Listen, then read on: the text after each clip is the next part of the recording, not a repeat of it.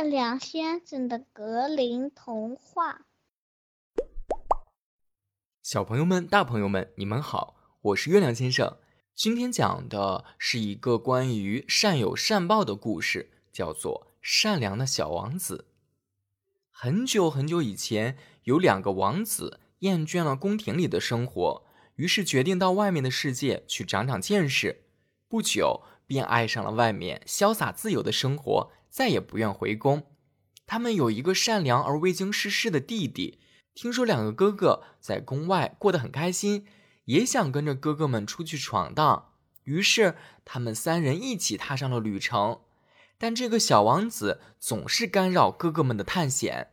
他们走呀走呀，先是遇到了一座蚁穴。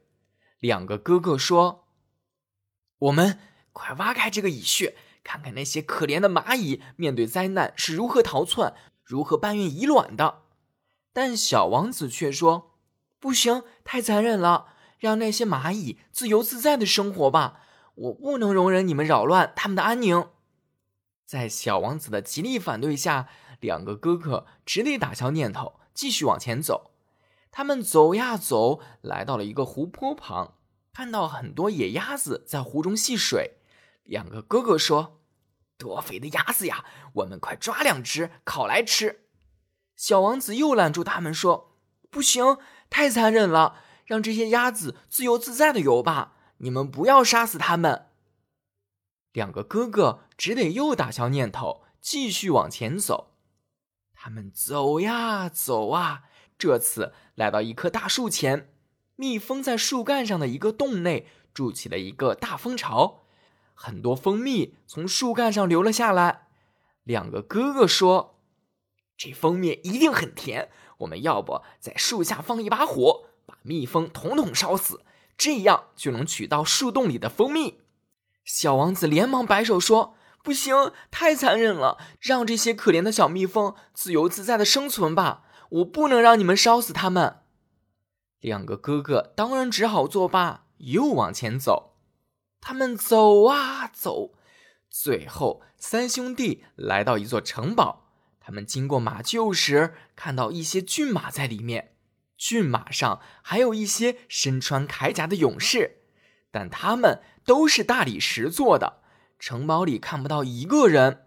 他们穿过一间又一间房子，终于发现了一扇门，上面上了三把锁。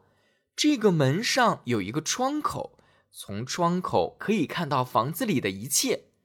三兄弟挤着往里面一瞧，发现房子里有一张桌子，桌子旁坐着一个头发花白的老人。他们喊了三声。喂，老爷爷，开开门！老人才站起来开锁，走出房间。出来后，老人一句话也没说，默默地把三兄弟领到了一张餐桌旁。桌上摆满了各种各样的山珍海味，老人示意他们可以随便享用。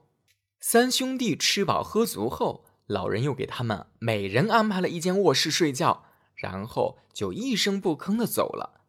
第二天一大早，老人来到老大的卧室，将老大带出房间，来到一张大理石桌子前，说：“小伙子啊，你看看桌子旁边这三个石碑的刻文。”看完后，老大才知道这个城堡正被魔法控制着。三个石碑上分别刻着解除魔法的三个步骤。第一个石碑上写着。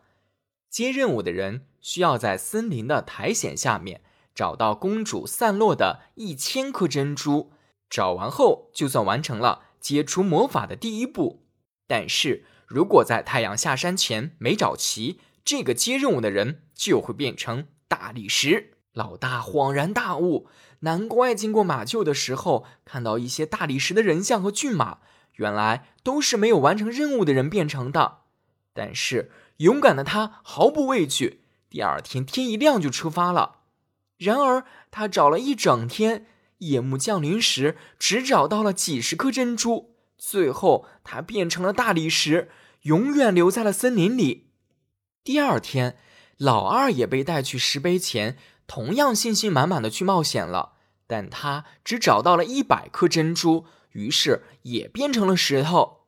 最后轮到小王子了，他在苔藓中翻找着，一颗也找不到，于是坐在石头上伤心的哭了起来。这时，曾被他救过的蚁王出现了，说：“小伙子，别哭了，我带来了五千只小蚂蚁，他们会帮你找珍珠的。”最后，这些蚂蚁很快就把所有的珍珠都找到了，还把它们运回了城堡里。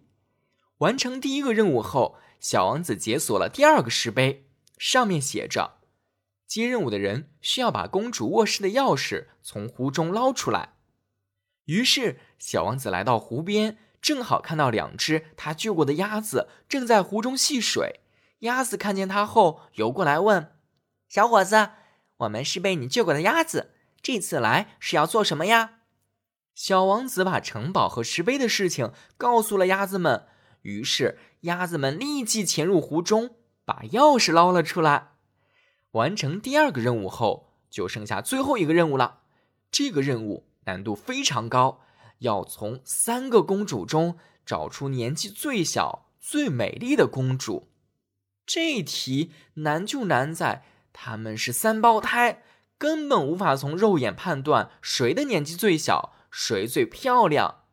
这时，一只蜂王飞过，悄声在小王子耳边说：“小王子，大公主吃过一块糖，二公主吃过一些糖浆，小公主吃过一满勺的蜂蜜。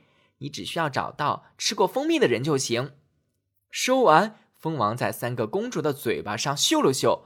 最后停在了那个吃过蜂蜜的小公主嘴上，瞬时间魔法被解除了，所有变成大理石的生命都渐渐苏醒，为小王子和小公主举办了隆重的婚礼。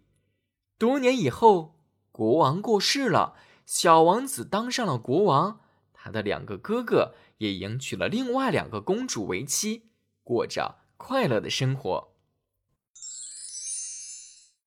小朋友，今天的故事到这儿就结束了。这是月亮先生给你讲的第五十二个童话故事，你喜欢吗？